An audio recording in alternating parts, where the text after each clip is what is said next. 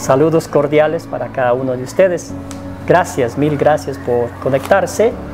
Eh, estamos en el tercer episodio de este podcast.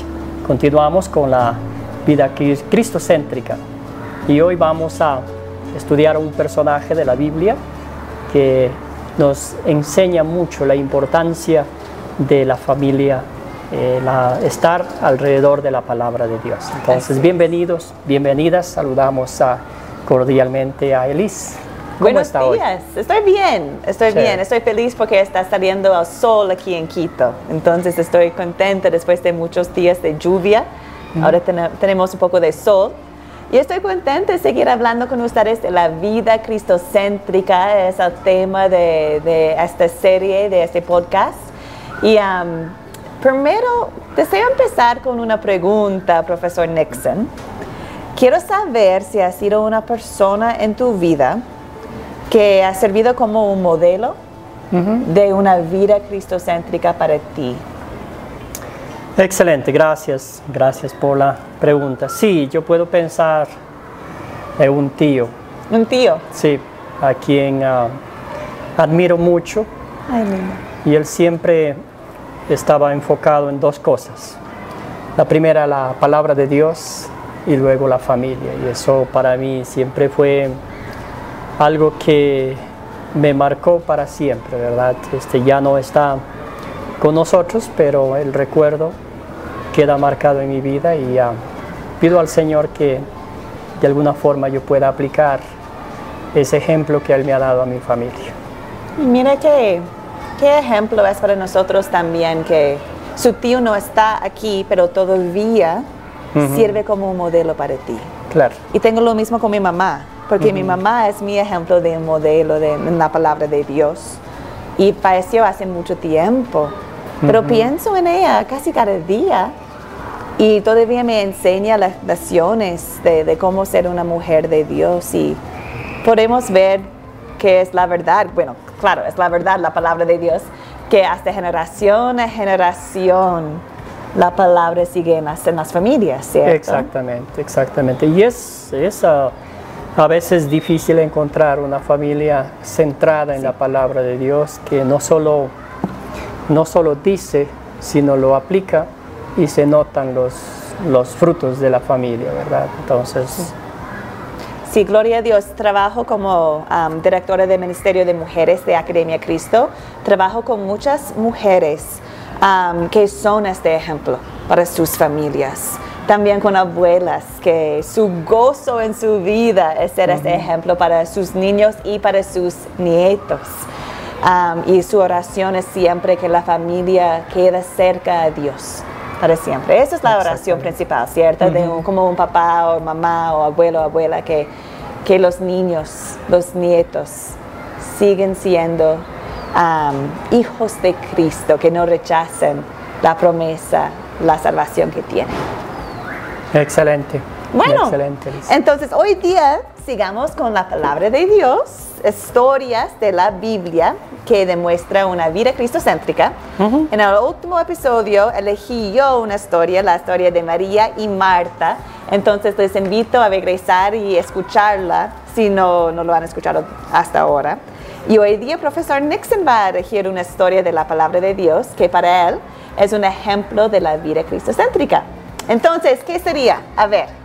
Excelente, gracias Elis. Sí, eh, la historia que escogí fue de Josué. Ustedes saben que fue un líder después de Moisés que guió al pueblo elegido de Dios a la tierra prometida. Entonces pasaron un poco de tiempo y luego pues la gente empezó a descarriarse un poco. Entonces el Señor le dijo a Josué, convoca a la gente y háblales de la palabra de Dios, ¿verdad? Él les recordó dónde habían salido, quién había, les había sacado de la esclavitud de Egipto, el poder que Dios había mostrado a los israelitas y todo eso. Entonces, y, y, él les recordó estas palabras, les dijo que si ustedes quieren seguir al Dios que quieran, a los ídolos, háganlo, pero yo y mi familia serviremos al Señor. Entonces, eso eso nos conecta con la pregunta que hizo Elis, ¿verdad? De la de la importancia de la vida cristocéntrica en nuestros, nuestros hogares. Entonces vamos a enfocarnos solamente en Josué capítulo 24, eh, por cuestiones de tiempo, solamente en el versículo 15. Ustedes pueden leer en sus casas eh, Josué todo el capítulo 24 y van a encontrar este hermoso pasaje bíblico que ha sido como un modelo en mi vida cristiana. Entonces voy a, voy a leer eh, Josué capítulo 24, el versículo 5 y luego continuamos con las preguntas de las 4C, enfocándonos en la, en la parte más aplicativa a nuestra vida como personas, ¿verdad? Como creyentes. Entonces vamos a leer Josué capítulo 24, el versículo 15, y dice así. Pero si a ustedes les parece mal servir al Señor, elijan ustedes mismos a quienes van a servir, a los dioses que sirvieron sus antepasados al otro lado del río Éufrates, o a los dioses de los amorreos, en cuya tierra ustedes ahora habitan. Por mi parte, mi familia y yo serviremos al Señor. Esta es la palabra, palabra de Dios. La palabra de Dios, qué hermoso. Amo la historia de Josué, es uno de mis favoritos, entonces gracias por elegirlo. gracias. Mi hijo se llama Moisés, es mi, es mi personaje favorito, favorito de la palabra, pero Josué es, es el segundo. Claro. bueno, um, hoy día vamos a, ver esta parte de la palabra de Dios utilizando un, método que enseñamos en la Academia Cristo. Es el método de las 4C. Y por temas de tiempo vamos a solamente enfocarnos en el, en el último parte de este uh, método que se llama consolidar. Es cuando tomamos la palabra de Dios que hemos estudiado y aplicamos la palabra a nosotros. Porque la palabra no es solamente para los israelitas en este momento, es también para nosotros. Es la palabra inspirada de Dios. Entonces, la primera pregunta que deseo hacer para enfocarnos bien en la historia es, ¿Cuál es el punto principal de la historia de Josué 24? Bueno, Dios es fiel y seguirá siendo fiel, ¿verdad? Sí. A nosotros. Entonces, y esa era la confianza que Josué tenía, ¿verdad? Mm. Aunque el resto de los israelitas iban a amar a otros dioses, a ídolos, Josué siempre sabía que él y su familia tenían el enfoque en Cristo, claro. en Dios.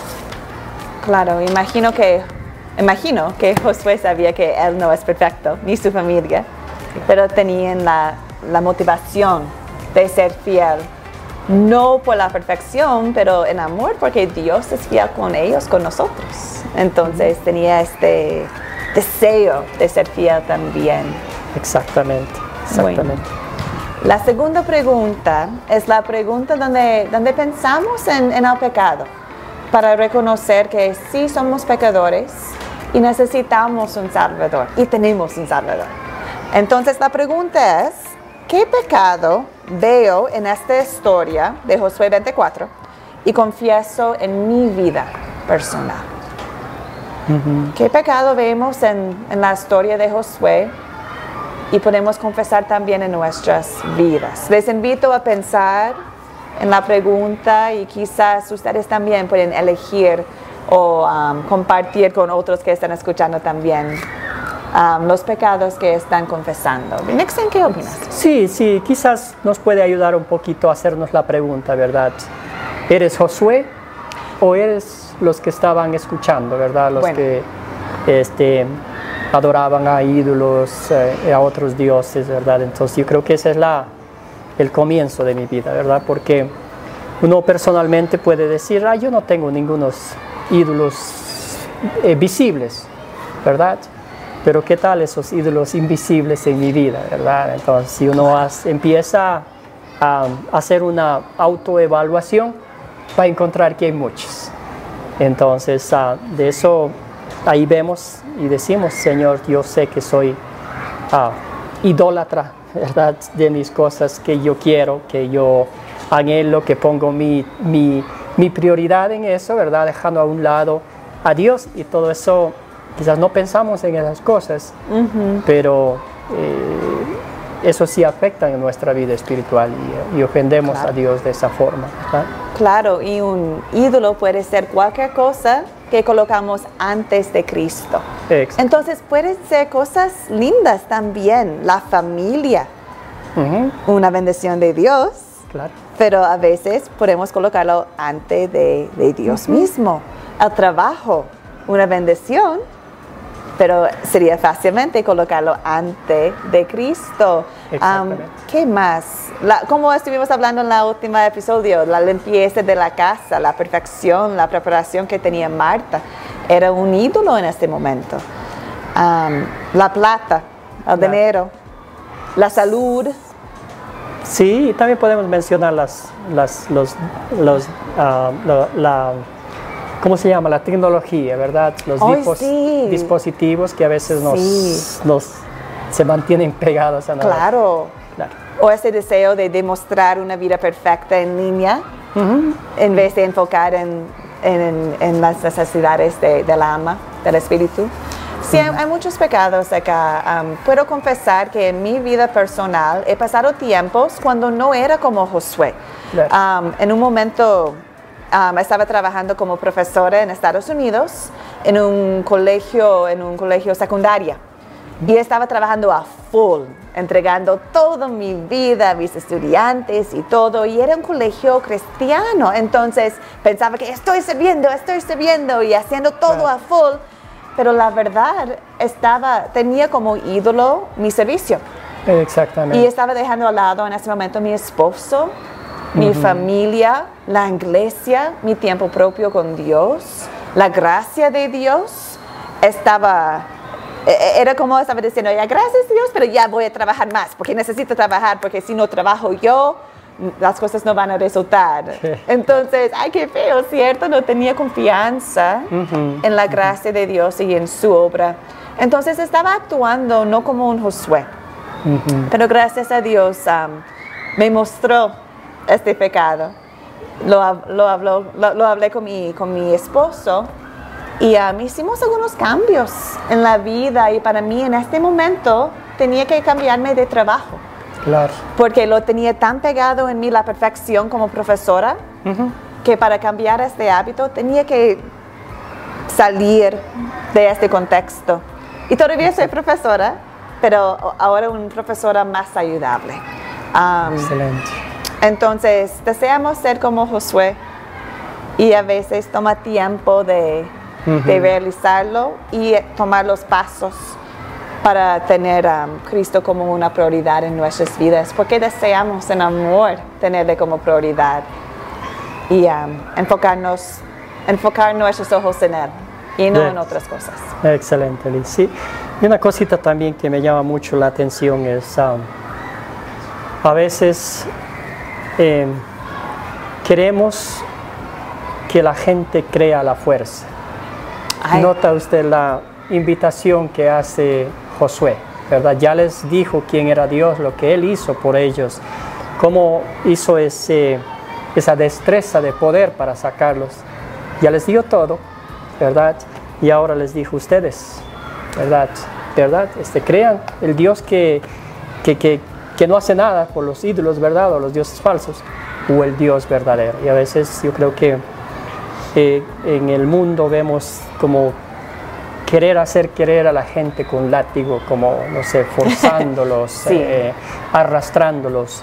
Y eso no es lo que la Biblia nos enseña, es una invitación es una invitación. de gracia, es un regalo de Dios que viene a nosotros como, y como, como lo dice la Biblia, un regalo, ¿verdad? Sí, y como Josué podemos invitar a Ajá. otros. Les invito a estudiar, les invito y sigamos Claro. haciendo la invitación. ¿Por qué? Porque es lo que Cristo hace con nosotros, ¿cierto? Exactamente. Um, sí, tiene mucho sentido.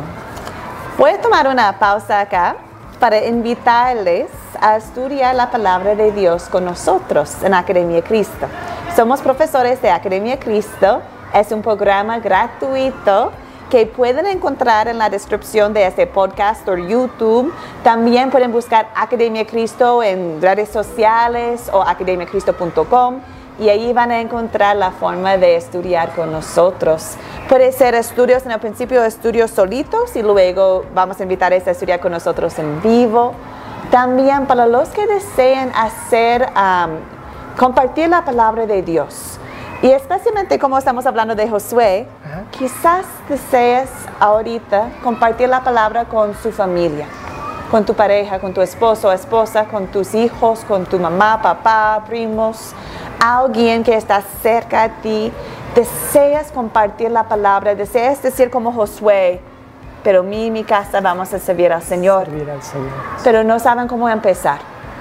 Um, nosotros en Academia Cristo existimos para compartir la palabra de Dios con ustedes y también para entrenarles, para animarles, para apoyarles en compartir la palabra ustedes mismos a otros, especialmente en la familia. Entonces les invito a, empezar hoy día estudiando con nosotros porque la palabra nos da todo lo que necesitamos para compartir con otros. No necesitan ser profesor para compartir la palabra con otros. No necesitan tener un idioma perfecta o um, sabiduría perfecta. No, tenemos la palabra de Dios y es más que suficiente. Excelente, feliz, bien dicho. Les invito, les invito. Ya, sigamos con Josué. Am, ahora vamos a la gracia de Dios que está en esta historia. La gracia significa el amor merecido de Dios. Entonces, en Josué 24, ¿en qué versos y palab- y palabras en esta historia veo el amor de Dios hacia mí? Bueno, en esta historia, haciendo la, el- el- la conexión con la familia, ¿verdad? Eh, Josué, eh, su trabajo no era fácil. No. Tenía que guiar a los israelitas que, Que eran No como siempre. niños. como nosotros, ¿verdad? Sí. Desobedientes. Sí. Ahora usted y yo hacemos lo mismo en nuestro hogar, ¿verdad? Usted sabe que la vida eh, matrimonial, familiar, no siempre es fácil. Hay retos, hay dificultades de todos los ámbitos, ¿verdad?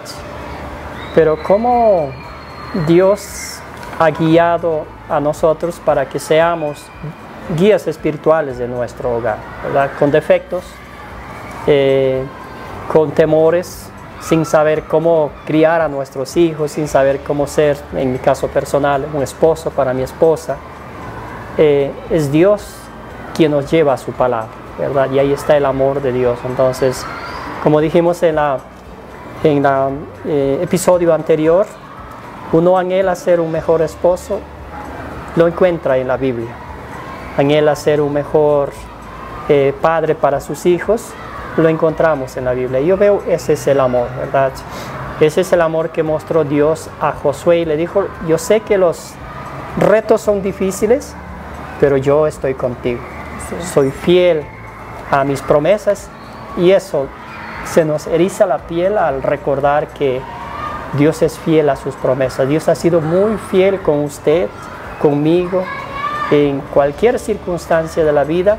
La luz de Cristo brilla, brilla en la densa oscuridad. Entonces, en este texto hay amor, en toda la Biblia hay amor y en la vida diaria también vemos el amor misericordioso de Cristo. Así es, bien, Nixon, sí. Dios es fiel y veo tanto su amor en, en la invitación que hizo Josué, que es la invitación que, que el Señor hace con nosotros cada día. Um, está diciéndonos, soy tu Salvador, soy fiel, confía en mí, confía en mí. Y um, nos extiende la invitación cada día. Y eso es un amor increíble porque somos como los israelitas.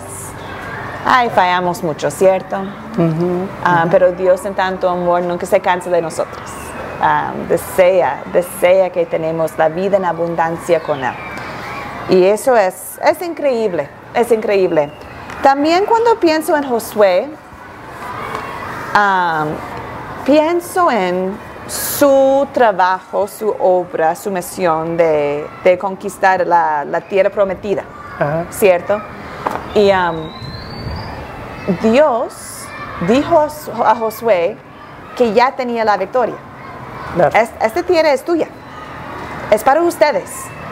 Entonces era cierta la promesa de la tierra prometida, Pero también Dios invitó a Josué a caminar, a guiar a la gente a tomarlo.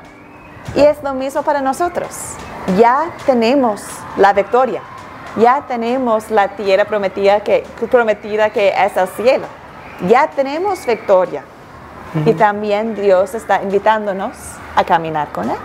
Y podemos hacerlo con toda la confianza del mundo como Josué, porque ya tenemos la victoria. Gloria a Dios. Amén, excelente. Bueno, la última pregunta que es la aplicación um, a nuestras vidas. ¿Qué podemos pedir que Dios obre en nosotros para poner en práctica su palabra, su palabra de Josué 24? Personalmente, que Dios me dé el valor de ser un líder cristiano para guiar a mi familia a los pies de Cristo. No siempre es fácil, pero eso pido al Señor que me dé el coraje, que me dé la valentía, que me dé las herramientas para guiar a mi familia a los pies de Dios. Así es.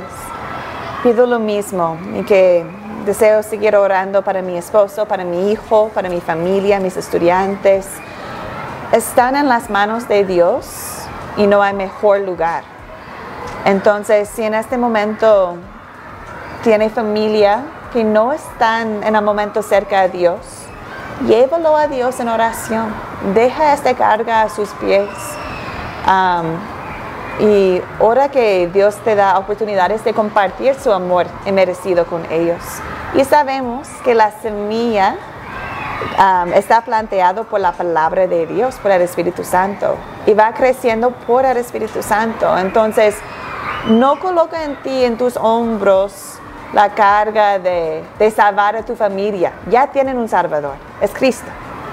Entonces, con la confianza que tenía Josué, puede tener la misma confianza que el Espíritu Santo, por su palabra, pu- puede obrar fe en sus tiempos perfectos en su familia y que sigues en oración y dando, compartiendo la palabra con sus seres queridos. Excelente, excelente, Liz. Bueno amigos, hemos terminado entonces con la historia de Josué 24, hermosísimo, y les invito a seguir con nosotros. Próxima semana tenemos la- el último episodio de esta serie, La vida cristocéntrica, y ahí vamos a ver los cinco hábitos um, de un discípulo, de alguien que tiene una vida cristocéntrica. Entonces les invito a, a escucharnos próxima semana para aprender los cinco hábitos de un discípulo. Pero hasta entonces, Nixon, ¿qué necesitan hacer?